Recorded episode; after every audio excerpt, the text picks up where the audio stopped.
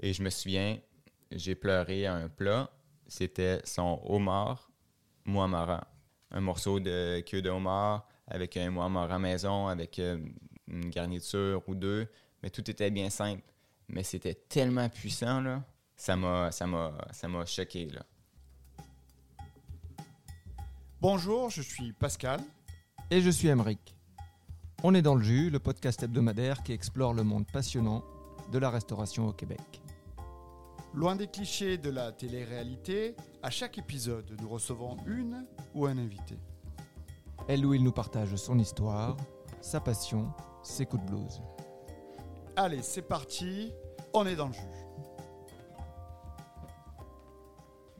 Éric Fréchon a dit Peut-on vraiment être critique gastronomique avant 35 ans?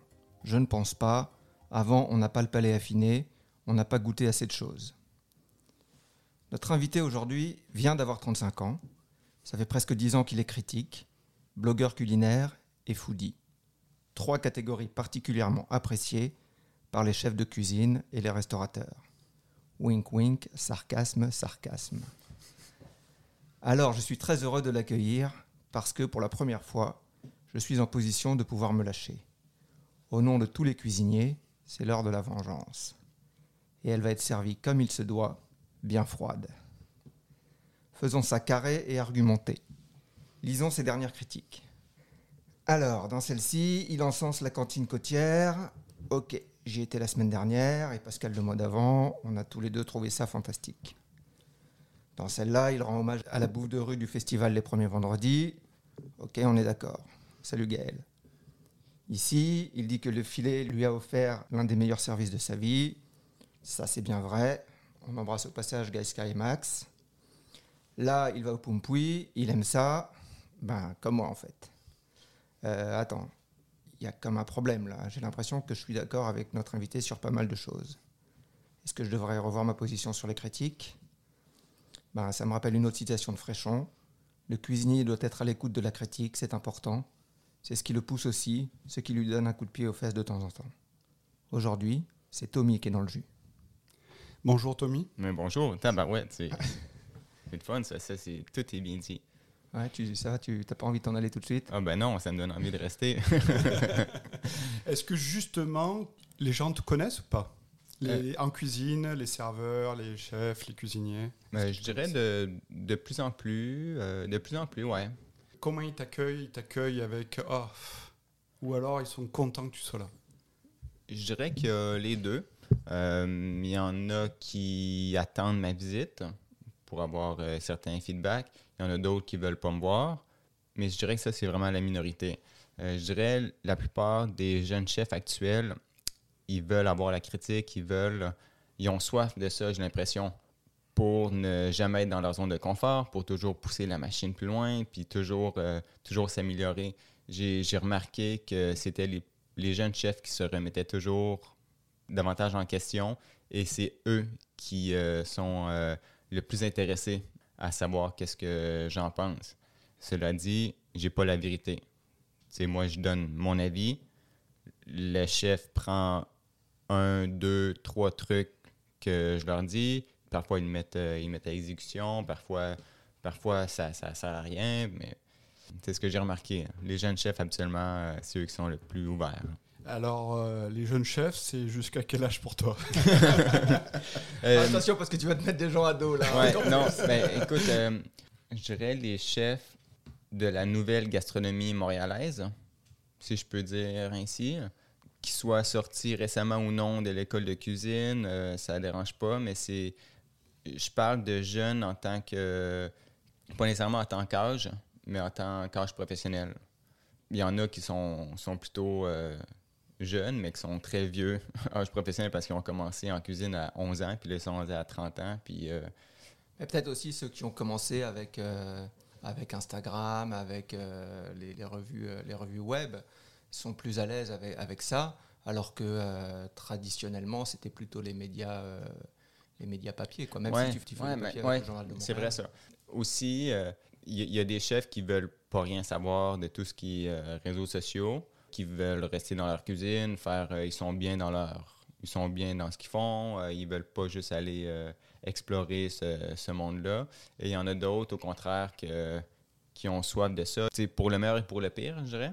Donc on va revenir un peu plus tard sur ça. Là, quand même, la première question, c'est la question de la légitimité et de la formation. Comment tu en es venu? Toi, est-ce que tu peux nous expliquer comment tu es venu là? Comment, c'est quoi ton parcours pour devenir euh, critique gastronomique? Euh, par où commencer? D'abord, euh, j'ai toujours écrit. Donc, la rédaction, j'ai une maîtrise en physiologie de l'exercice, j'ai écrit des articles scientifiques, je suis auteur sur plusieurs, justement, plusieurs papiers scientifiques, j'ai donné des conférences internationalement sur le sujet de recherche que, que j'avais. Puis, donc, j'ai toujours été passionné et rigoureux. Donc, tout ce que, ce que j'écris, tout ce que, ce que je dis, je dois le prouver. Et puis là, aujourd'hui, c'est ce que j'applique. Donc, tout ce que, ce que je dis, toutes les critiques que je fais ou qu'est-ce que je dis sur un plat, je peux le prouver demain. De par, euh, de par des photos, de par ce que j'ai goûté, c'est toujours preuve à l'appui. Alors, j'ai toujours eu ce- cette euh, rigueur-là. Et ensuite, j'ai changé de carrière il y a 9 ans. Donc, j'ai passé de athlète euh, et entraîneur de corps humain à athlète de restaurant et entraîneur de goût et analyse sensorielle. Ouais, parce que tu étais athlète professionnel, il faut le dire. Ouais, en triathlon, en course à pied. Puis, Tu as euh, représenté le Canada au Ironman, si je ne me trompe pas. ouais, à Hawaï, euh, au championnat du monde en 2010 et en 2012. euh, donc, je garde cette même philosophie-là. Alors, Est-ce que, est que tu mangeais déjà à l'époque? Ouais. Genre Oui, là. manger au resto, je parle, évidemment. Euh, pas forcément, ben, c'est clair, pas autant que, que maintenant. C'était toujours euh, une grande occasion. J'aimais vraiment ça. Euh, j'ai toujours aimé cuisiner, j'ai toujours aimé. Pourtant, je n'ai pas grandi dans une famille euh, ultra gastronomique qui m'amenait au resto. J'ai grandi avec pâté chinois, spaghetti trois fois par semaine.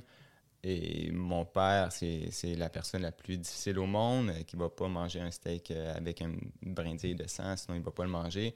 J'ai vraiment grandi dans un dans complètement l'inverse. Puis c'est- c'est peut-être un certain manque que j'ai eu étant jeune que maintenant, je sais pas.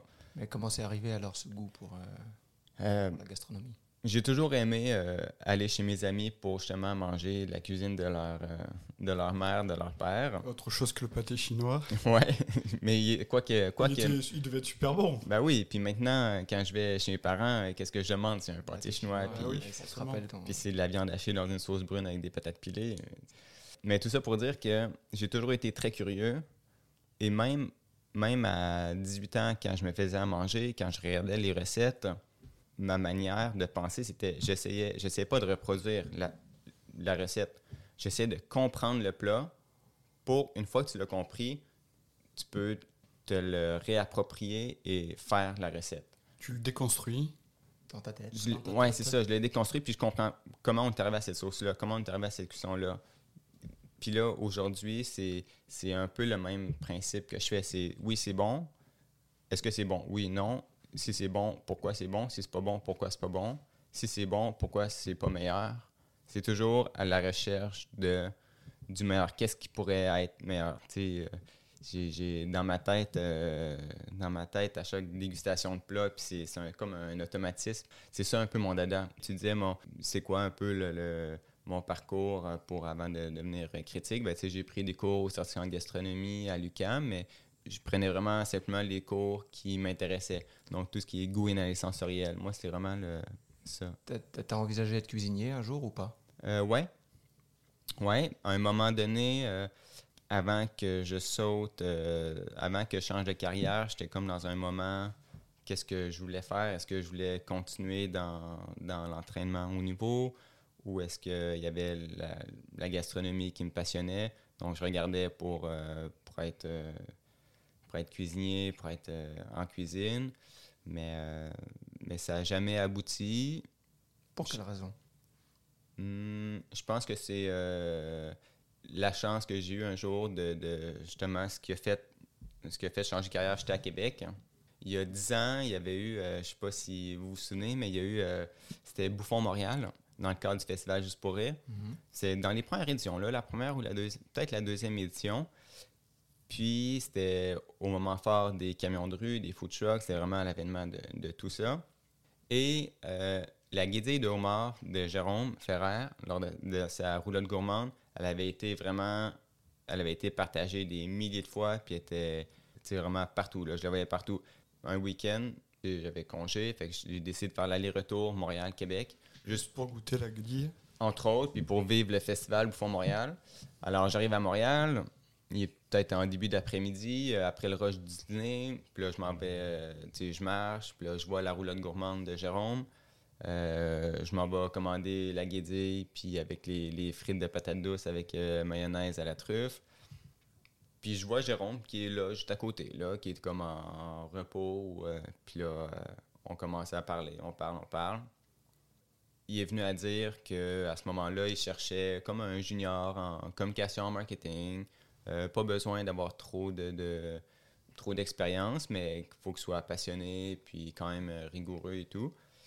Puis suite à ça, euh, il me dit, ouais, tu sais, après le festival, je pars en vacances euh, 10 jours, contacte-moi à mon retour, là, comme début, début août maintenant à ce moment-là. Alors, à son retour, je le contacte. Puis quatre jours plus tard, j'avais laissé mes deux jobs, j'avais sous-loué mon, mon appart à Québec. J'étais rendu à Montréal, dans le bureau de l'Européen. Puis ça a été vraiment le- le- c'est là, là. Ça s'est fait. euh, je devais embarquer dans le bateau, non. C'était pas, c'était pas dans un mois, c'était tout de suite. Puis euh, ça a été euh, ça mon, mon grand saut dans le, dans le monde de la gastronomie. Puis j'ai été on and off avec Jérôme pendant deux ans, trois ans. J'ai énormément appris. On a beau tout dire, euh, on a beau tout dire de par ce chef-là, mais moi je le respecte quand même. Là. Euh, il m'a amené vraiment beaucoup d'opportunités. Euh, C'était vraiment challengeant. Oui, ça n'a pas toujours été facile, mais, facile, mais, j'ai bien grandi à travers euh, tout ce processus-là. J'ai énormément appris. Et puis, au moment que j'étais avec, avec Jérôme, j'ai lancé mon blog, Le Cuisinoman, juste par, par passion. Je le faisais les soirs de semaine. Tranquillement, ça a pris de l'ampleur. Je me je commençais à avoir des contacts dans le domaine. Tu sais, la critique, c'était être critique gastronomique, on dirait que c'est un rêve de tout enfant là, qui aime manger. Ultimement, tu es payé pour manger au restaurant. les c'est ça, c'est- restaurants. c'est c'est le rêve. là. Tu as commencé, tu écrivais un, un blog sur Internet? je faisais partie du monde euh, des blogueurs. Puis, euh, ben, quoi que j'en fais, j'en fais toujours partie, mais peut-être que moi, je le fais contrairement aux autres qui le font par passion. Oui, moi, je le fais par passion, mais je le fais surtout professionnellement. C'est Mm. ça mon image de marque, c'est mon, c'est mon, c'est mon travail. Ouais, parce que là, maintenant, on te voit chez, chez Mordu, on te voit au Journal de Montréal, le Mhm. Journal de Québec. Tu travailles en ce moment pour Aliments Québec. Ouais. Tu touches, tu touches une grande partie de, de- Ouais. des restos québécois. Ouais, ça va bien. Je touche vraiment du bois. Mais c'est faut toujours, faut jamais arrêter là. Faut toujours pousser. Puis, euh, mais ouais, je suis vraiment content de, de, de la suite. euh, ouais, c'est la suite logique là, je dirais. Qu'est-ce que tu dirais qui est ta marque de fabrique dans ton approche euh, et que tu que essayes de redonner au grand public? Je dirais c'est c'est la rigueur, puis c'est de, de- d'essayer de se différencier de ce qui se fait un peu sur les réseaux sociaux où tout, tout est fake, tout est bon, tout est parfait. Là. Euh, moi, ça, ça moi, ça, ça me pue au nez, puis c'est, c'est, ce que, c'est exactement ce que je veux pas faire. Donc, c'est, j'essaie d'amener... Si je veux jamais être vraiment méchant, mais je vais toujours amener les gens qui me connaissent, puis qui, qui me lisent, ils savent quand j'apprécie pas nécessairement un resto. faut être très, euh, peser les mots. faut choisir chaque... Parfois, chaque mot est très important. mais, euh, mais ouais, ceux qui... euh, ouais, ce qui me, ce qui me différencie des autres, je crois que c'est justement suite à, à mes connaissances, suite à mes expériences, euh, à tout ce qui est goût et sensoriel. J'ai, une mémoire sensorielle qui est assez développée. Euh, je pense que c'est ce qui me différencie des autres, puis c'est ce qui... C'est ce qui plaît. Ouais, exactement. Je pense que c'est ça qui, qui plaît. Donc, tu t'es entraîné au niveau des goûts Tu disais? Ouais. Ben, sais, il y a 20 ans, il y a 15 ans, mais toute ma vie, avant, j'étais un joueur de soccer. J'ai joué euh, compétitif au niveau 3. Après ça, j'ai été euh, justement en triathlon, en course à pied au niveau. Mais j'entraînais mon corps humain, j'entraînais mon corps pour être meilleur à mon sport. Mais cette philosophie-là, cette mentalité-là, n'a pas quitté mon corps. Donc là, quand je vais au resto, quand je, fais, quand je mange quelque chose, j'entraîne mon corps, j'entraîne mon goût, j'entraîne euh, j'entraîne mes, mes, mes sens. Euh, tu sais, je suis vraiment. C'est le, le même minding. J'entraîne mon palais. J'entraîne mon palais à, être meilleur. J'entraîne. euh, tu sais, c'est. Là, en, en ce moment, je vais être meilleur dans mon métier. Alors. euh, Donc, tu, des fois, tu fais des dégustations à l'aveugle ou pas? Non. Ben oui non. À l'aveugle, non. Mais sans savoir qu'est-ce qu'il y a dans l'assiette, ouais. Mais tu sais, même souvent quand, quand tu vas au restaurant, l'intitulé, c'est peut-être 3, 4, 3, 4 Mots-clés, là. mots-clés qui, qui vulgarisent un peu le plat. Mais moi, j'essaie d'aller chercher toutes les subtilités, là. Parce que c'est loin d'être... euh, c'est loin d'être simple comme Alors, ça. est-ce que quand tu quand as un plat qui est devant toi, que tu l'analyses, que tu le dégustes, est-ce que tu prends du plaisir Ouais. quand c'est un bon plat Ah, bah ou- oui. ou est-ce que, Parce que tu n'es plus là juste pour le plaisir, tu es là pour le, le- le- Ouais. la job, là, donc il faut bien, bien tester. Il y a une certaine évolution avec le temps. Au départ, c'est pour le plaisir euh, de soi-même, de satisfaire ses goûts. Et quand c'est bon, c'est bon. Quand c'est pas bon, tu es déçu. Mais là, ce que, avec les restaurants que je fais, je fais peut-être euh, 200, entre 200 et 220 restaurants par année. Donc, avec les Ouch. restaurants que je fais, là, ce que je recherche davantage, c'est. Je recherche plus la perfection. Moi, ce que je recherche, c'est est-ce que je comprends? Est-ce que ça fit avec le message du restaurant, avec le message du chef? Est-ce que je saisis les, les motivations du chef, sa ligne directrice, euh, qu'est-ce qu'il veut partager? Je veux sentir qu'est-ce qu'il souhaite partager, puis d'avoir quelque chose de personnel, de sentir qu'il a cuisiné pour toi, puis que c'est personnel. Donc, c'est davantage ça. Même si, même s'il y a quelques imperfections, euh, je vais recommander ce restaurant-là parce que, forcément, il, est clairement sur, sur la bonne ligne. Puis, c'est rare. des restaurants que des expériences parfaites, parfaites, euh, ça, c'est- jamais arrivé. Toujours. Mais ça, c'est moi, là. C'est peut-être souvent l'imperfection que, que je saisis dans, dans des plats qui sont très bien réalisés, c'est peut-être 0.2% de la population qui vont s'en rendre compte parce que souvent, quand tu manges au restaurant, tu es avec des amis, tu manges, tu parles, tu T'es pas concentré. t'es pas concentré. Moi, quand je mange, Est-ce que tu vas, tout seul, tu vas tout seul au restaurant ou tu vas avec des amis?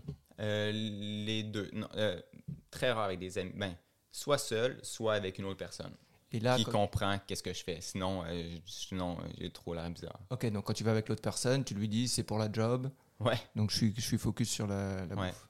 Et c'est des critiques ou c'est des, juste des gens comme ça? C'est des gens euh, qui essayent de me comprendre. Et Je veux juste être sûr que les auditeurs, les auditrices comprennent que malgré tout, tout ton sens analytique, t'oublies pas cette notion d'émotion. Mhm. Parce que c'est très analytique ce que tu dis et on a l'impression que c'est très mécanique, mais je suis sûr qu'il y a l'émotion qui rentre en jeu. Ouais. Non, ça c'est clair. Puis l'émotion vient de l'environnement, vient du serveur, vient de, de l'ambiance. L'émotion vient, ça vient toucher une corde sensible quand c'est c'est un tout. Parce que c'est vrai, tu sais, j'ai un, j'ai un background scientifique, donc tu sais, tout est, tout est carré, tout doit être, tout est très rationnel. Oui, je garde ce côté très rationnel-là, mais tu sais, je vais pas mentir que qu'à quelques reprises, euh, ça vient toucher une corde sensible, puis euh, tu sais, c'est ça, la beauté la chose. Puis quand ça le fait, quand j'ai vraiment une émotion en mangeant, c'est que tu sais, c'est- c'est bingo, là. C'est un coup de circuit, puis euh, ça, ça arrive, ça arrive. Alors, comment tu choisis les restos Soit que quand ça fait quelques années que j'ai pas essayé un restaurant, je vais, comme je dis, je vais mettre mon palais à jour. Donc, je retourne au restaurant pour constater est-ce que qu'est-ce que ça a changé, est-ce que c'est similaire, est-ce que c'est toujours bon, est-ce que je peux toujours le recommander, ou je vais au restaurant que j'ai jamais fait. Donc, même si je fais 225 restaurants différents par année, ben, il y en a toujours que j'ai pas fait. Il y en a, moins, là, mais il y en a quand même quelques-uns. Je vais vraiment stratégiquement. Aussi, je vais avec les saisons. Mettons, printemps, été, début d'automne, vous allez moins me voir dans des restaurants asiatique, euh, un peu plus multiculturel, parce que c'est là que je souhaite goûter le terroir du Québec. Puis c'est davantage l'hiver que je vais dans des restaurants un peu plus multiculturels. C'est là que c'est à ce moment-là que, que je vais visiter d'autres restaurants. Qui est-ce qui paye? Euh, c'est soit moi, c'est soit c'est une invitation. Donc, invitation du, du, resto. Soit c'est le chef qui me contacte en privé pour dire euh, viens manger, dis-moi tout. Parce qu'en ce moment-là, j'agis un peu à titre de consultant. sais, il m'invite, puis c'est un peu off-record, puis, puis je déguste, puis on fait juste parler. Puis... Mais t'écris pas? Non. Euh, ça dépend.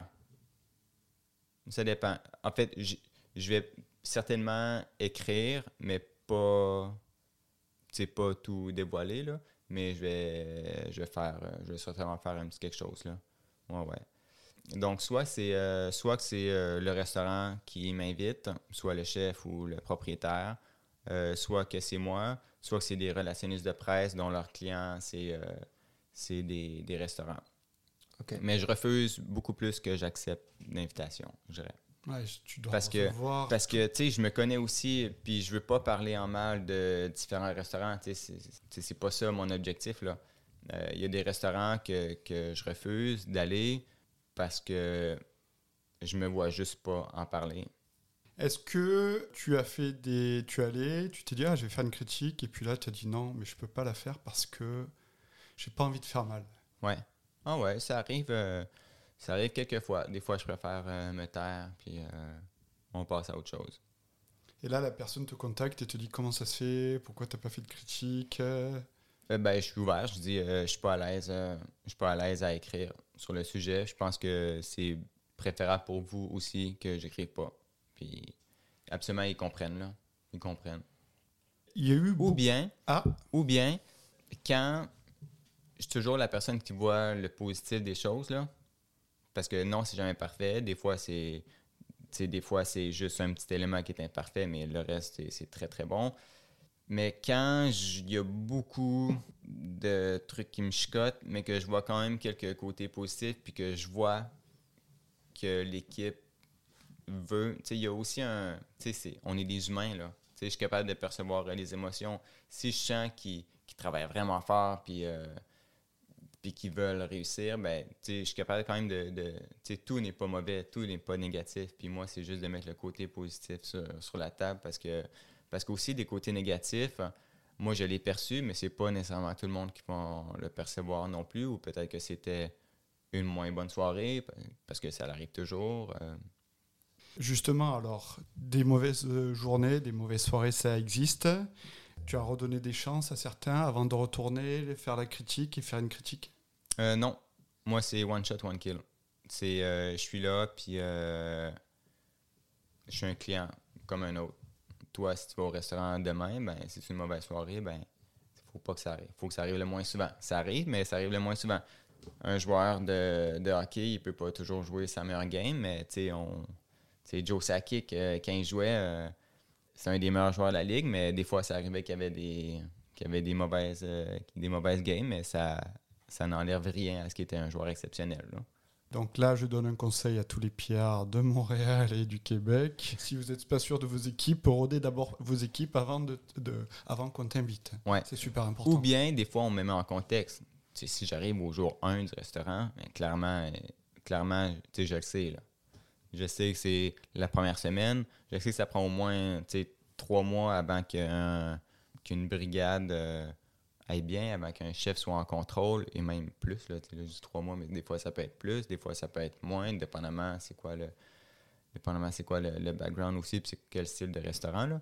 Mais il y, a tout, y a tout ce contexte-là aussi. Est-ce que ça vient d'ouvrir? Tout ça aussi là, à analyser euh, derrière. De toute ta carrière, est-ce que tu peux nous dire quelques coups de cœur qui, t'ont marqué? Ouais.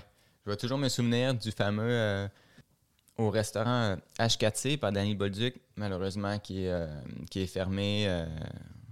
très malheureux à cause des travaux à côté de Place Saint-Henri. Danny Bolduc, qui est long, ben, encore aujourd'hui, mais longtemps, il était le chef le plus sous-estimé en ville. Et je me souviens, j'ai pleuré à un plat. C'était son homard muamara. Donc, c'était un homard avec euh, c'est un morceau de queue de homard avec un muamara maison, avec euh, il y avait peut-être un- une garniture ou deux, mais tout était bien simple. Mais c'était tellement puissant, là, ça m'a ça m'a ça m'a choqué, là. C'était c'était magnifique. C'était il y a combien de temps? Ça, c'est, ça fait.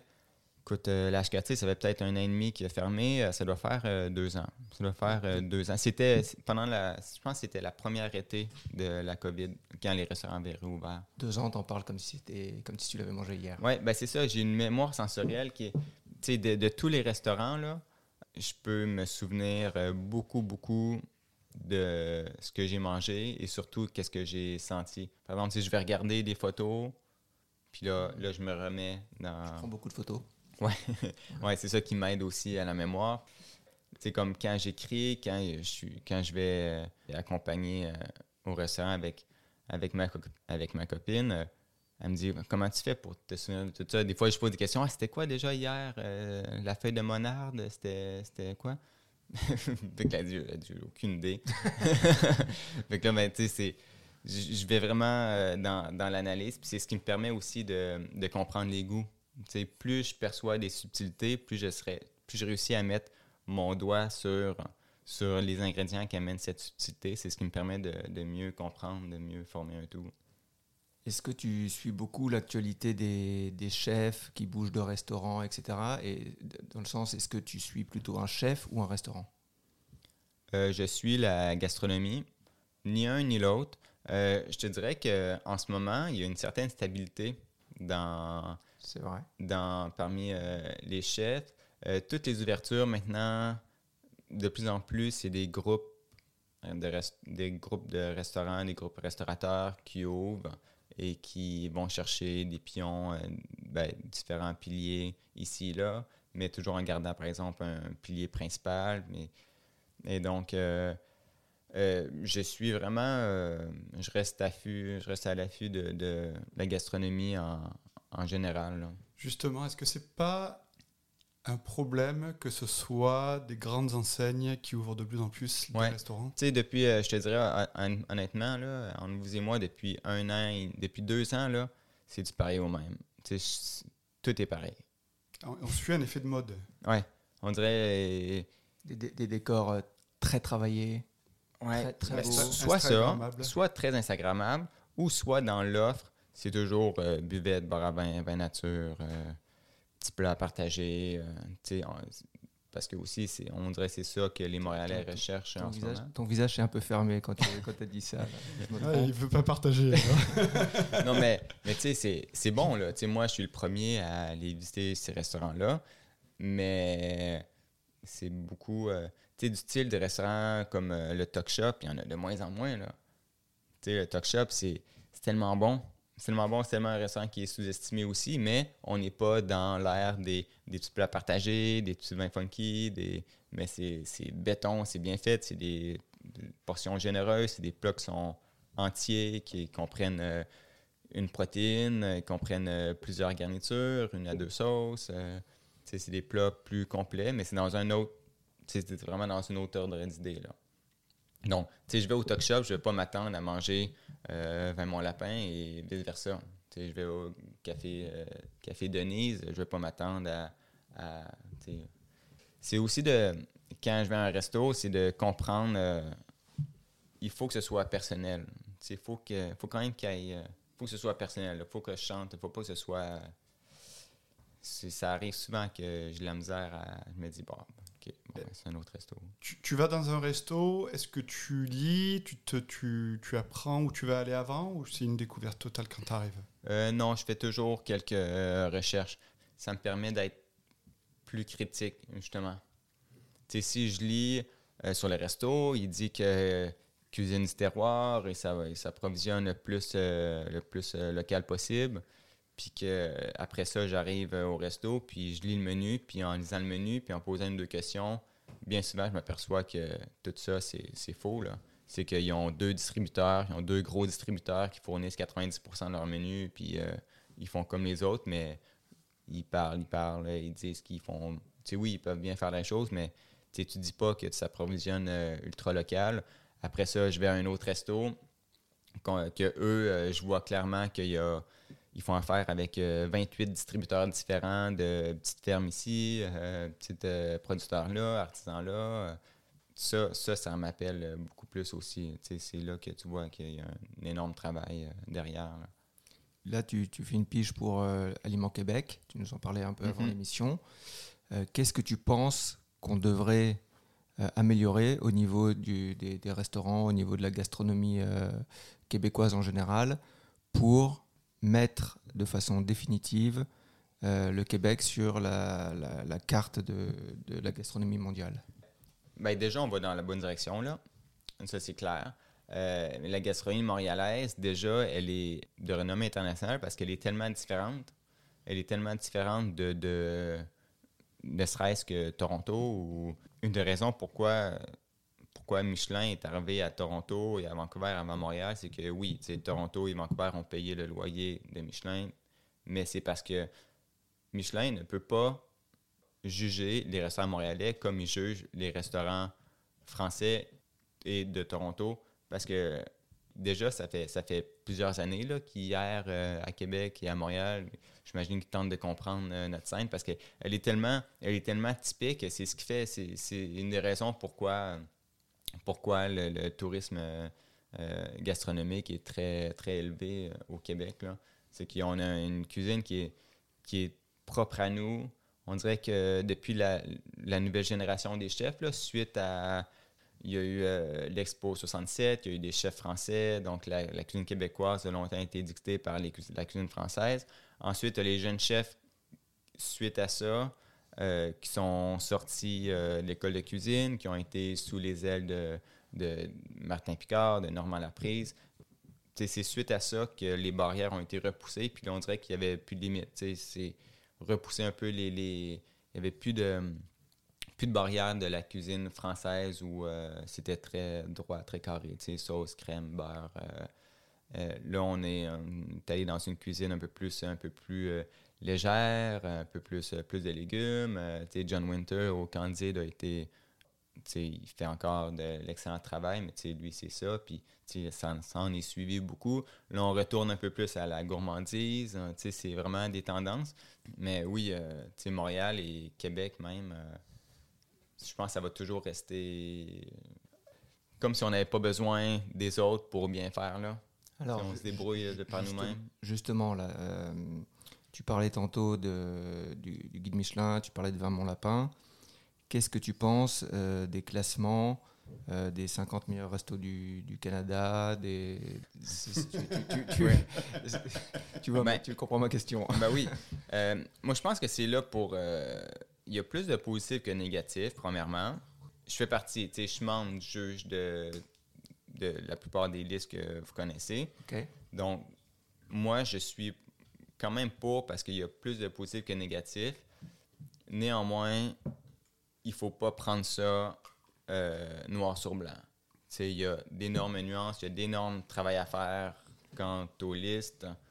La dernière liste par exemple, des 50 meilleurs restaurants, je trouve que c'est complètement ridicule, celle-ci. Euh, tu pouvais la lire à l'endroit ou à l'envers, puis, puis ça aurait pu être le même.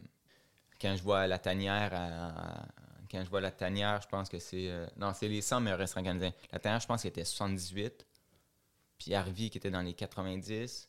c'est les deux seuls restaurants à Québec qui sont, qui sont nommés. Après ça, moi, je pense qu'il faut... Cette liste-là, elle a du bien, elle a du mal, mais euh, il faut voir vraiment comme.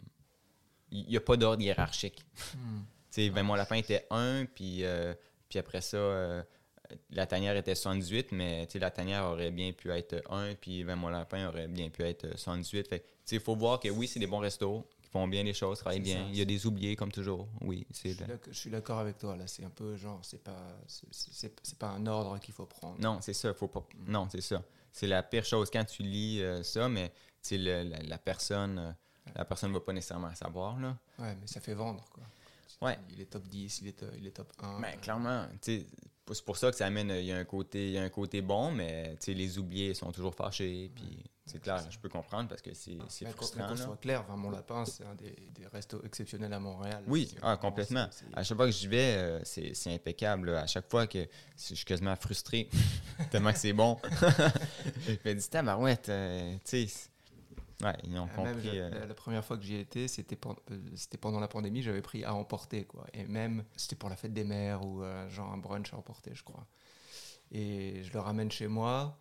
Donc, s'il y avait, il y avait une demi-heure de transport, j'y avais été en vélo, c'était tout. Ouais. je m'étais dit, bon, ça, je, vais, je vais quand même comprendre que ça peut pas être aussi bon.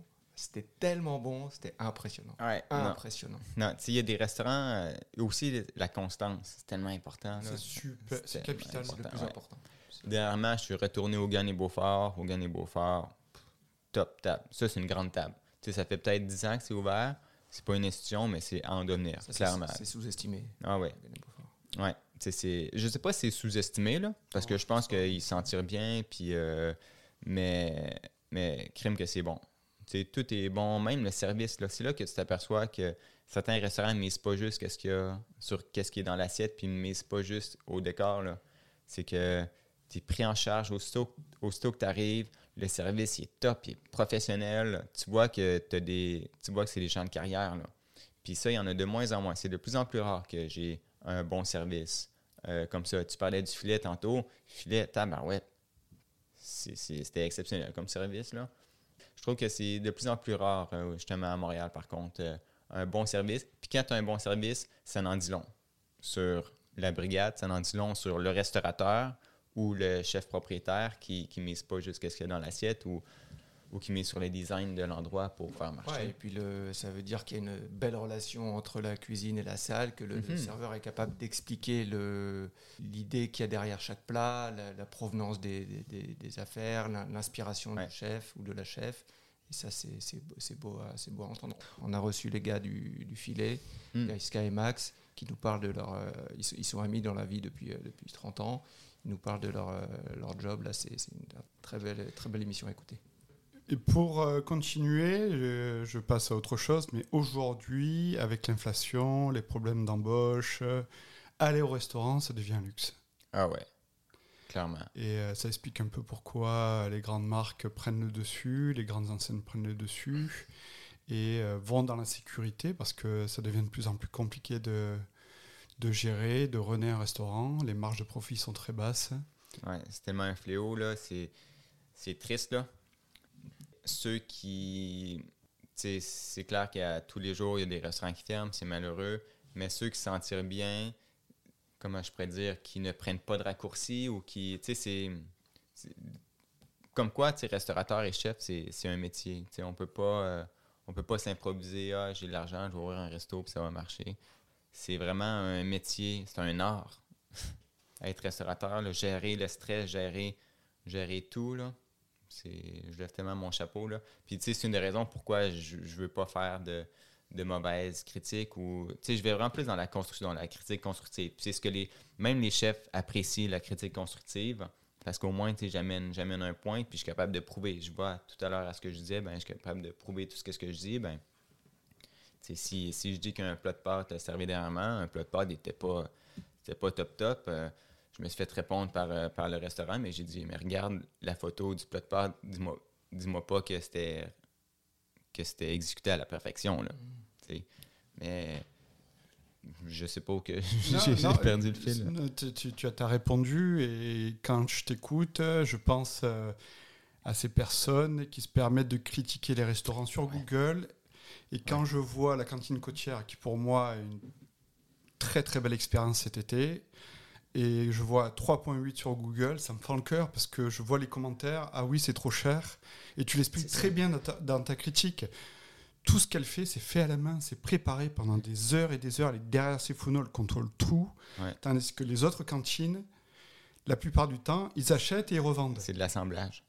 C'est drôle parce que j'avais, on va le dire là, j'ai fait une journée la cantine Sainte-Flavie qu'on voit partout sur les réseaux sociaux, là, la fameuse guédille avec plein de crevettes, plein de homards, la poutine. Fait que j'ai fait une journée, j'ai fait de la cantine Sainte-Flavie. L'autre journée, j'ai fait de la cantine côtière. Puis c'est les deux. c'est les deux contrastes ultimes. Tu as la cantine Saint-Flavie, que c'est une cuisine d'assemblage, qui n'a pas d'amour, c'est, c'est sec, c'est un pain qui n'est même, pas, qui même pas beurré, qui est juste toasté, avec un petit mélange de, des, des grains de avec euh, quatre euh, brunoises de tomates euh, défraîchies, avec une petite mayo. Puis, oui, tu as la quantité de homard, tu as peut-être, euh, je sais pas, t'as peut-être 150 grammes de homard, mais de homard qui est tout effilé, que tu vois, tu sais même pas si c'est du homard ou si c'est du crabe ou si c'est quoi que ce soit autre. Il a été peut-être congelé, il a été Ouais, c'est ça. Puis c'est ultra sec. Là, il n'y a pas d'amour. là. Dans toutes mes publications que je fais, j'essaie de faire prendre conscience aux gens qu'est-ce qu'ils mangent. C'est de manger de manière consciencieuse. Tu sais, oui, tu as vu cette guédille-là, elle a l'air- elle a l'air belle. Elle est très belle. elle est, elle est magnifique, elle est, elle est gourmande, elle est généreuse, elle a, elle a tout pour elle. Mais c'est de, quand tu vas y la manger, ben, ne sois pas brainwashé, puis reste critique. C'est un peu ça. Des fois, c'est ça dans les restos, ici aussi, ou Instagram, c'est ça. Des fois, les gens vont à tel ou tel resto parce qu'ils ont- ils sont renommés, puis, puis qu'ils arrivent là, puis que, aussitôt qu'ils entrent dans la qu'ils entrent dans la place, ben, ils vont être brainwashés parce que tout va être bon, tout est parfait parce que je suis ici, puis, euh, puis là, ben, ce que j'essaie de faire prendre conscience aux gens, c'est de pas de pas être floué par par les reviews Instagram, par le- ne pas être floué par le par, euh, par le décor. décor, Par le prix, par le prix aussi. J'essaie vraiment c'est de objectif. ouais, rester objectif, garder son sens critique malgré malgré tout. Et là, quand tu Fabie, c'est ça. Tu sais, c'est c'est beau, c'est magnifique, mais tabarouette, Tu as commencé par elle av- avant d'aller chez, Ouais. euh, chez Colombe Saint-Clair. La- le moins pire de tout ce que j'ai pris, j'ai pris le club sandwich au mort. Il avait oublié le bacon d'abord, puis c'était sec, c'était froid, c'était pas mangeable. J'ai mangé une bouchée, je fais, voyons donc. Et la moins pire, c'est la poutine aux crevettes, qui était bonne parce que tu avais la sauce, la sauce est bonne. Donc ça, ça amenait un peu euh, côté suave, un peu le côté chaleur. euh. Après ça, j'ai pris la guédille au crabe, que c'était c'était sec en titi, là. Le pain était froid, il était même pas beurré. euh, il n'y avait aucun liant. Puis après ça, tu as la cantine côtière à côté, que là, c'est... Tu oui, je perds un peu l'élément principal. Je, je perdais un peu le homard dans ma guidée, je perdais... La crevette, il y avait beaucoup de crevettes, par contre. Mais le homard, je perdais un peu le, homard. je, je suis d'accord. Mais, puis aussi, c'est c'est Colombe, ultra excentrique, plein de légumes, plein de. Tu sais, dans sa guidée, là, elle devait avoir quatre sauces différentes. Elle devait avoir quatre légumes différents aussi. Il y avait un pain maison, il y avait le, une chips de ça. chips à l'encre de sèche. Tu sais, tu peux pas, tu peux pas euh, rester les yeux fermés sur ça. Là. Tu sais, tu fais juste enjoy, puis, euh, puis tu profites euh, du moment. Puis, euh, tu sais, oui, c'est cher, mais je pense que toutes les scènes. Euh, c'est pas si cher que ça. Je, je tiens à revenir là-dessus. C'est, euh, je pense, si je me souviens bien, c'était 30 dollars la goodie, quelque chose comme ça. Ça reste super, super raisonnable, vu le travail et vu la quantité Ouais. de homards et de crevettes qu'il y a Ouais, dessus, c'est ça. euh, qui sont des produits frais et d'à côté en plus. Mm. Et finissez par une barbotine, qui sont toujours excellentes d'ailleurs. Ouais. Un peu de pub, ça lui fera pas de mal. Le moi, j'ai eu un coup de cœur pour le pogo avec la saucisse euh, bourgo et porc avec la panure aux algues. Un petit côté euh, brin de nostalgie ici qui Et, parle. tout ça, euh, ce qui est incroyable, je, je fais beaucoup la promotion de Colombe parce que je trouve que c'est, il faut vraiment le faire. Elle en a pas besoin, mais quand même. Euh, avec une équipe de très très très jeunes personnes au Ouais. comptoir, très jeunes mais très professionnels, très agréables, en cuisine très jeune, euh, très bien encadré, c'est formidable. Ouais, c'était vraiment beau à voir. là. Tout le monde était super jeune, puis tu sais, j'avoue, là, c'est motivant à travailler pour, euh, pour une chef euh, star, là, disons. Tu sais, je regardais, puis Colombe, tout le temps que quand je suis, quand je suis allé, était à s'occuper des frites. Elle était juste derrière la friteuse, puis elle avait juste frire des frites en chantant du Madonna, puis, euh, puis, puis tout.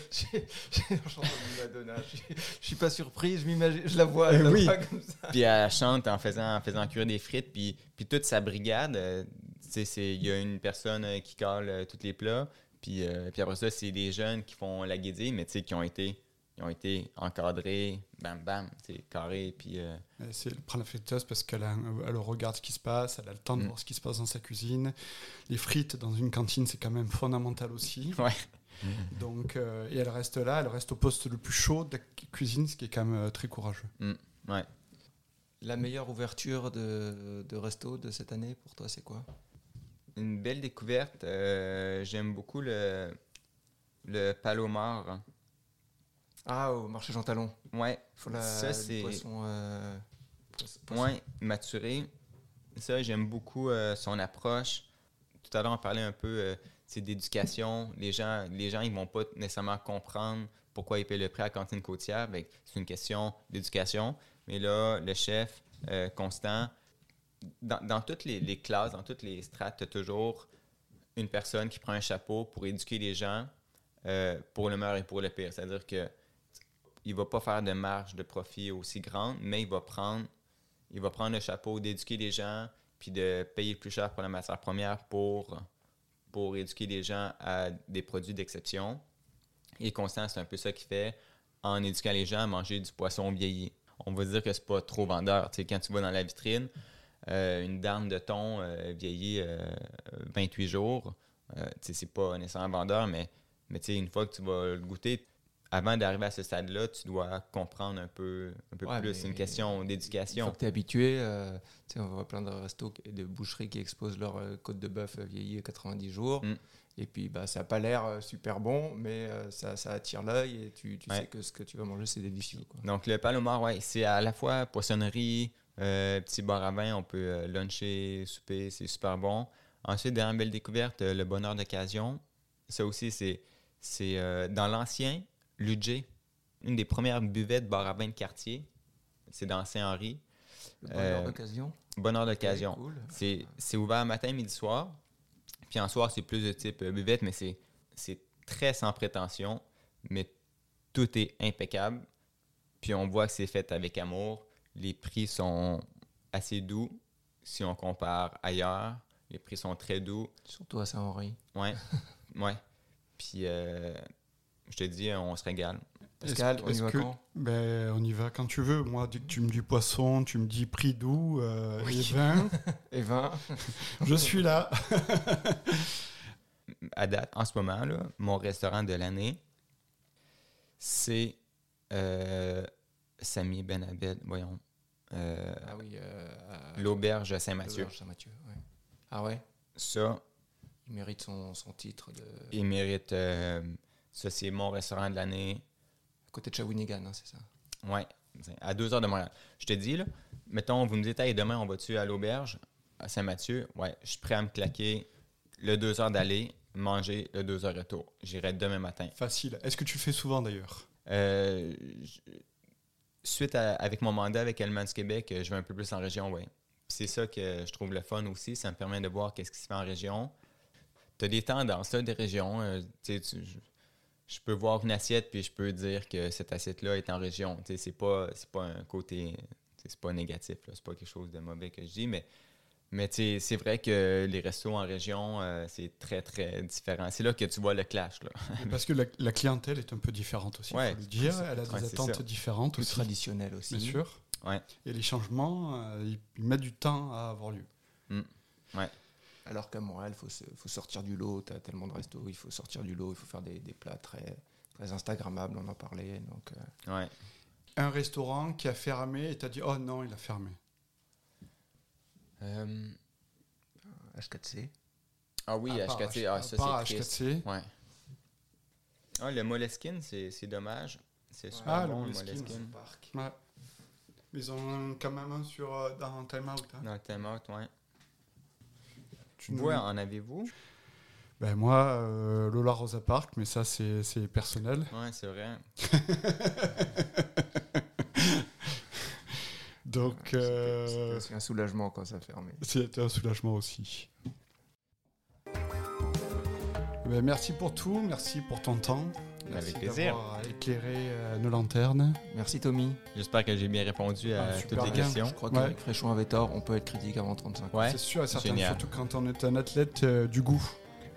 Allez, n'hésitez pas à vous abonner, à nous suivre, à commenter. Si vous avez des questions, n'hésitez pas aussi. Ciao, ciao. Ciao. Il y a aussi quelque chose que j'aimerais dire, c'est que la critique, c'est vraiment un métier. Tout comme journaliste est un métier, enseignant est un métier. Et en ce moment, la critique est en train un peu de, mourir à Montréal, au Québec. La critique a sa raison d'être. Et euh, donc à Montréal, il n'y a pas de relève, il n'y a pas de critique euh, actuellement.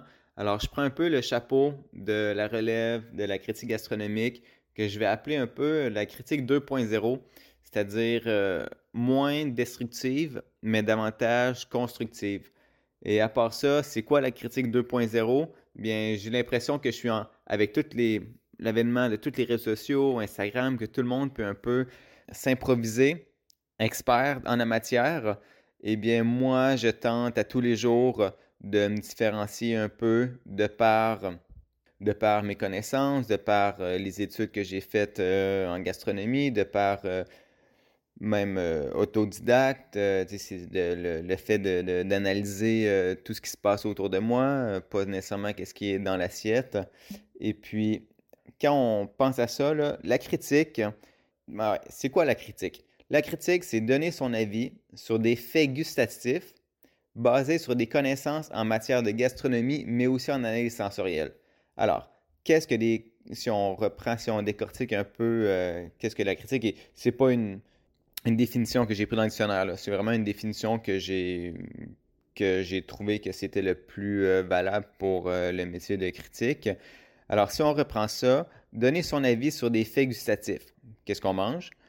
basé sur des connaissances en matière de gastronomie. Par exemple, euh, c'est quoi un beurre blanc, c'est quoi une sauce mornay, c'est quoi, mais aussi qu'est-ce que ça doit goûter? Si on a la présence d'un des éléments comme ça dans l'assiette, on doit savoir c'est quoi, mais on doit également savoir discerner si la sauce, si la cuisson, elle se doit d'être comme elle doit être. Par exemple, euh, la cuisson d'une bavette de bœuf, ben, elle doit être différente qu'une cuisson euh, du contrefilet. L'action du porc doit être différente que l'action du canard. Donc, tu dois, tu dois vraiment analyser chaque petit point. C'est quoi? Pareillement pour les côtés assaisonnement. Et ensuite, euh, ces connaissances, c'est vraiment des connaissances techniques qu'on que apprend. Euh, moi, ma lecture de chevet, c'est le, c'est la rousse gastronomique. Donc, chacun, chacun ses batailles. Moi, c'est moi c'est la rousse gastronomique. Ces connaissances, disons, un peu techniques, alliées aux connaissances en analyse sensorielle. C'est un peu ça mon, mon dada aussi. J'adore tout analyser. C'est quoi la différence entre, entre craquant, croustillant, euh, croquant? C'est de savoir mettre vraiment des mots sur qu'est-ce que l'on perçoit, qu'est-ce que l'on mange, qui sont représentatifs.